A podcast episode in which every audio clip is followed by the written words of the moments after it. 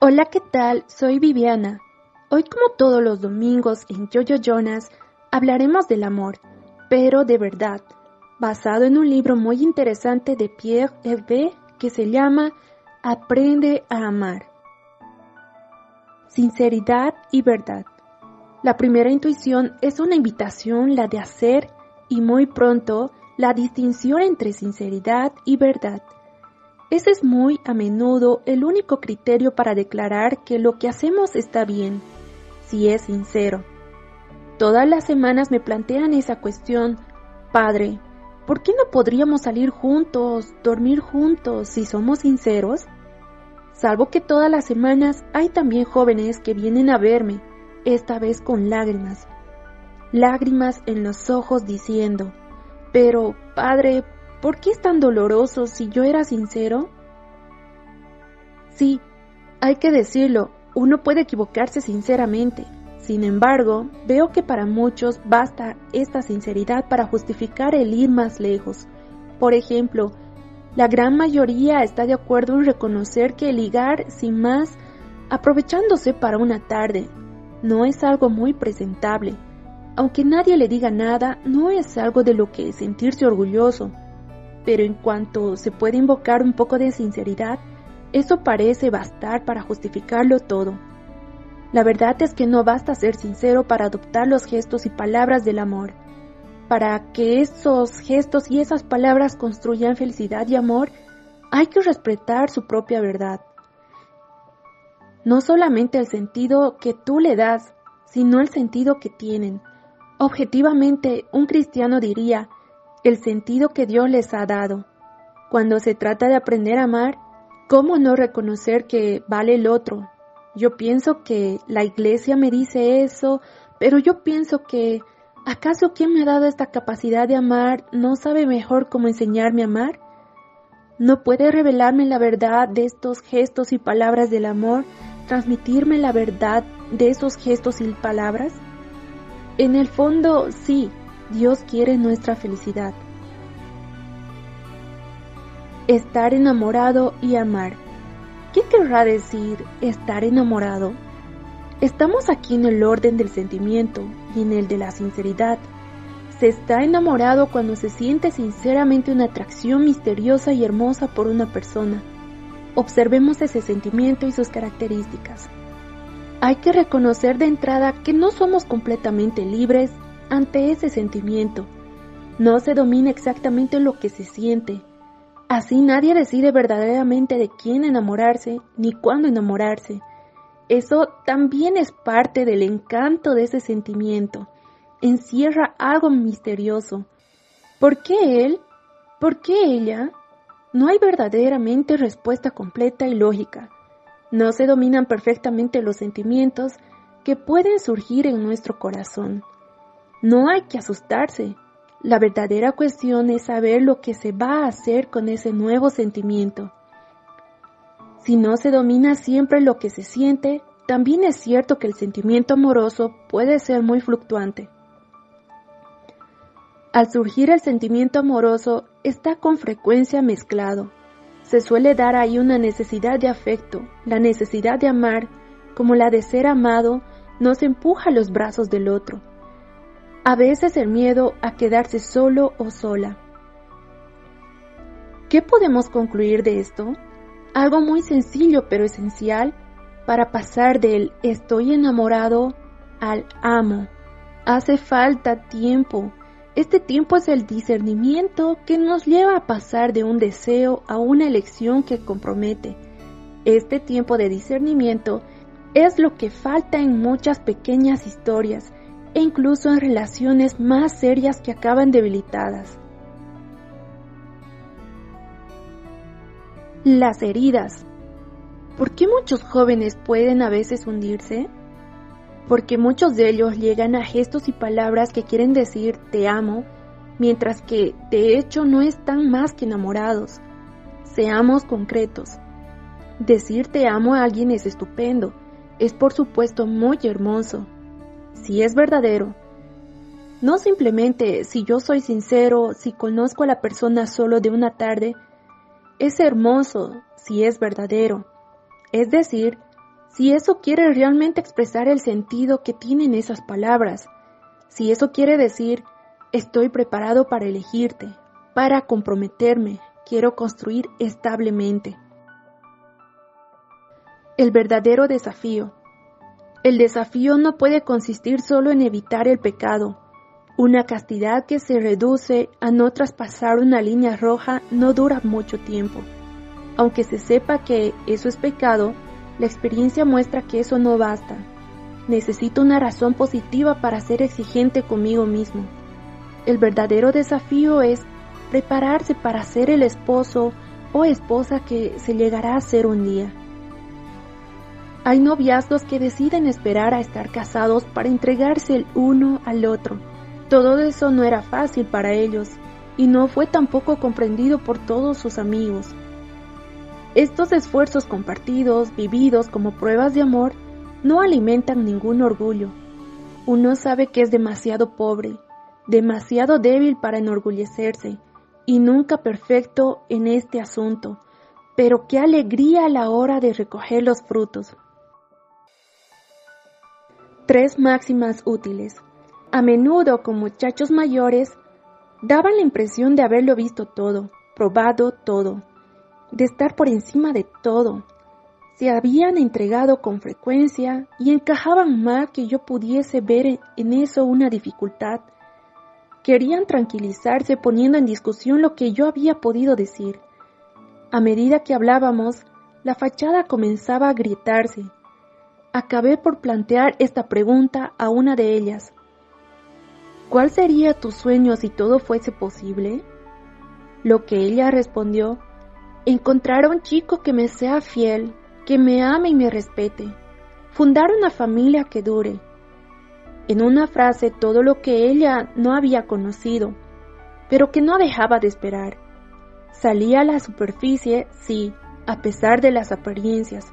Soñaba con este gran amor, simplemente no creía que fuese posible. Eso no existe, o ya es demasiado tarde. Por eso intentaba convencerse de que encadenar las relaciones bastaría para llenar su corazón, para encontrar la ternura tan deseada lo daba todo y se daba a ella hasta ya no creer en eso. La iglesia conoce los corazones incluso bajo una montaña de heridas o de faltas perdura un deseo de verdad. Esta sed de amar y de ser amado. Sería terriblemente cruel por parte de Dios haber depositado ese deseo en el fondo de nosotros sin que fuera posible lograrlo. Tres máximas simples para que las recuerdes y la medites. Aquí vamos. No, demasiado pronto. Hay un tiempo para todo. Hay primero un tiempo para construirse uno mismo antes de construir algo entre los dos. ¿Cómo vamos a construir algo sólido juntos si no estamos construidos nosotros mismos? Se puede estar sinceramente enamorado a los 15, 18 o 20 años. Eso no está mal, al contrario, es un principio algo hermoso. Pero, ¿se está entonces preparado para amar? ¿Es 24 decir, para elegir al otro a esa edad? Eso no está claro, porque no se está aún formado, porque el otro no es aún el hombre o la mujer que se tendrá que elegir. Eso es normal. Luego serás capaz de amar no por lo que te da, sino por lo que es. No demasiado pronto, los años escolares, el principio de la vida de estudiante, están ahí para construiros y formaros. ¿Cuántos no los viven plenamente prisioneros de sus historias de corazón a repetición de una sola historia demasiado pasional? Veo demasiadas parejitas que dan la impresión de ser ya matrimonios mayores. A los 20 años ya pasan fines de semana juntos o semanas de vacaciones en pareja en el extranjero. La experiencia muestra en todo caso que resulta algo difícil que se siga haciéndolo durante años, volviéndose asfixiante de querer todo en cada momento con la parejita. La edad del estudiante no es la edad de los amiguitos, sino de los grandes amigos, de la amistad más hermosa, más liberadora y más constructiva. La edad de esas amistades viriles entre los chicos y amistades profundas entre las chicas, la de esas buenas amistades entre los grupos de amigos que os llenarán y os quitarán el gusto de los amoríos decepcionantes. No demasiado pronto quiere decir no sapear. Este tiempo de la amistad, ¿estás enamorada de ese chico? Muy bien, no le conviertas en un amiguito, haz de él uno de tus buenos amigos, dentro de un grupo de amigos más amplio. ¿Te has fijado en esa chica? Muy bien, comienza por construir una amistad gratuita con ella. ¿Por qué? Porque este tiempo de las buenas amistades es precioso, no es un tiempo perdido. La mejor manera de aprender a conocer a esa persona es justamente en el grupo de amigos. En un grupo cada uno se manifiesta como es de verdad. Aprendemos a conocernos con toda libertad, porque la amistad no es exclusiva. No nos encerremos demasiado pronto, demasiado rápido. Muchos se consideran muy libres. Al final no son más que liberados, pero no libres. Detrás de esa fachada, ¿cuántos me han dicho que han llegado a depender completamente de la necesidad de agradar o de seducir? ¿Cuántos dependen de los planes de una tarde en que se tranquilizan fácilmente al ver que saben ligar y llevarse a una chica a su cama? ¿Cuántas chicas se encuentran tan pronto prisioneras de una necesidad de ternura a cualquier precio? Una necesidad que les costará toda clase de sacrificios, incluido el de su pureza. ¿Cuántos jóvenes no conocen ya la alegría sencilla de esas tardes entre amigos, donde no se necesitan excesos para pasar una buena tarde y divertirse? Los corazones envejecidos por el pecado, por la adicción, por esos hábitos son con frecuencia de una infinita tristeza. Se la oculta con desenvoltura. Se ha aprendido a mantener una fachada tranquila ante los padres y el entorno. Nunca se les diría a los demás que nos toman por un chico simpático y desenvuelto, seguro de sí y juerguista, o por una chica tranquila, cool y abierta, que se sale con demasiada frecuencia disgustado de esas historias sin mañana de esas fiestas con demasiada bebida y de esos patinazos de repetición, hasta el día en que se atreve uno a reconocerlo a un verdadero amigo que no le reprocha nada, o en el secreto de una confesión con un sacerdote con corazón de padre, qué liberación poder al fin ser verdadero. No se trata de ser rígido, tímido, triste y apocado. La vida no es binaria, Sencillamente hay que tomar conciencia de lo que uno vale. No demasiado rápido. No demasiado rápido significa esto. Acepta que nada importante se hace sin emplear el tiempo necesario. Los que construían las catedrales lo sabían. Tómate tu tiempo. Acepta que lo necesitas para pasar del enamoramiento a la elección de amar, de los primeros deseos a los primeros gestos, del primer impulso a la primera confidencia. Se necesita tiempo para el discernimiento. Aunque el cuerpo tenga sus urgencias y pida, el corazón y la cabeza necesitan tiempo para discernir y avanzar en paz. No demasiado rápido quiere decir aceptar poner un poco de freno al deseo sensible. ¿Cómo se puede pensar que haya un solo gramo de amor en esa relación? El amor no impone nada, el amor no reclama nada. El amor no hace chantaje. El amor se expone, se propone, se recibe. El amor sabe ser paciente. El amor sabe esperar. ¿Cómo se puede construir una relación sobre el miedo a perderse? Esa es una señal de falta de libertad. Convéncete, si te ama de veras, sabrá esperarte y construirse mientras espera. Acostarse con su amigo o su amiga, eso lo hace cualquiera. No es ninguna prueba de nada. Por el contrario, ser capaz de esperar y guardarse por amor por el que se ama, por la que se ama, para entregarse solamente el día en que se haya prometido, no dejarse nunca, eso sí, es una hermosa prueba de amor de la que podéis ser capaz. Uno no se entrega tan rápido. El amor necesita tiempo, el amor necesita discreción. El amor necesita paciencia. Nada debería trascender en el nacimiento de un amor entre dos jóvenes serios. No querrán que las miradas exteriores arruinen lo que está tratando de construir tan delicadamente. Los primeros gestos de ternura no se muestran en público. No se besan a la salida del instituto a la vista de todos, pero nada impide entonces, sobre todo cuando se es la experiencia de un trabajo. Con el tiempo de alejamiento de seis meses, uno se da cuenta si realmente se quieren uno al otro. No hay nada peor. Es una manera artificial de mantener al otro cerca, pero que os quita perspectiva.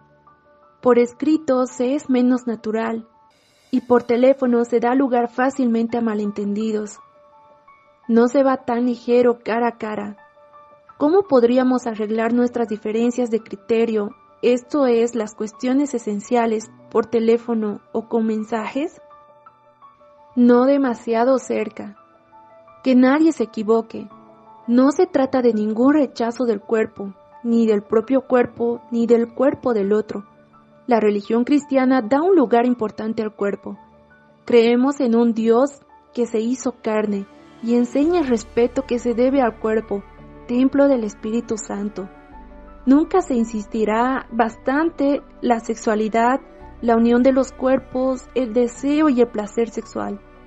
Todo es bueno, porque es querido y creado por Dios. Es algo bello e importante. Una misión que desprecie el cuerpo que vea la sexualidad como sucio o no vea en ella más que una ocasión de pecado, no es en absoluto cristiana. Y se arriesgaría pronto a perder el equilibrio mental. Sencillamente todo debe ocupar su sitio preciso. El cuerpo está ahí para servir al corazón y a la inteligencia. Con frecuencia acaban despreciando su cuerpo. Los gestos ya no significan mucho como si nuestro cuerpo no fuese ya verdaderamente nuestro. Se le entrega, pero no nos entregamos. No demasiado cerca. Esto quiere decir, no permitas que vuestros cuerpos se junten si vuestros corazones no están aún preparados para prometerse y entregarse. Quiere decir también, no tengáis miedo de los gestos del amor, de los gestos de ternura. No tengas miedo de aprender a realizarlos de la forma adecuada. Pero sé consciente de que ninguno de estos gestos es anodino. Nos marcan en profundidad. Nuestros cuerpos tienen memoria. No se puede ser ligero en este asunto. Ahí más que nunca se necesita prudencia, respeto y delicadeza. Estamos hechos para el don de sí, el don total. Cuando estemos preparados, no estamos hechos para darnos a medias, para tocarnos, todo eso es muy bajo. Se confiesan, ponen las cartas sobre la mesa y los medios para no volver a caer. Eso les habrá demostrado que son débiles y que incluso los mejores pueden caer. Saldrán de ahí más atentos y más humildes, no los que relativizan el asunto. Pasan, se ríen o presumen asumiendo el riesgo de volver sobre lo mismo una y otra vez. Muy pronto dependerán de esas relaciones tan pobres afectivamente, de unos gestos que no dejan sitio al amor. Sin darse mucha cuenta, no hacen más que imitar lo que han visto en películas porno. Se creen liberados, se tranquilizan diciéndose que no han llegado demasiado lejos, pero es tan relativo ese demasiado lejos. Os suplico, no os dejéis atrapar en esas zarzas el alma pegajosa, el alma triste de tantos jóvenes desanimados en el fondo ante su debilidad, hechos polvo y sucio por estos pecados repetidos, es un espectáculo que no deja indiferente a ningún sacerdote. Permitidnos sacaros de ahí.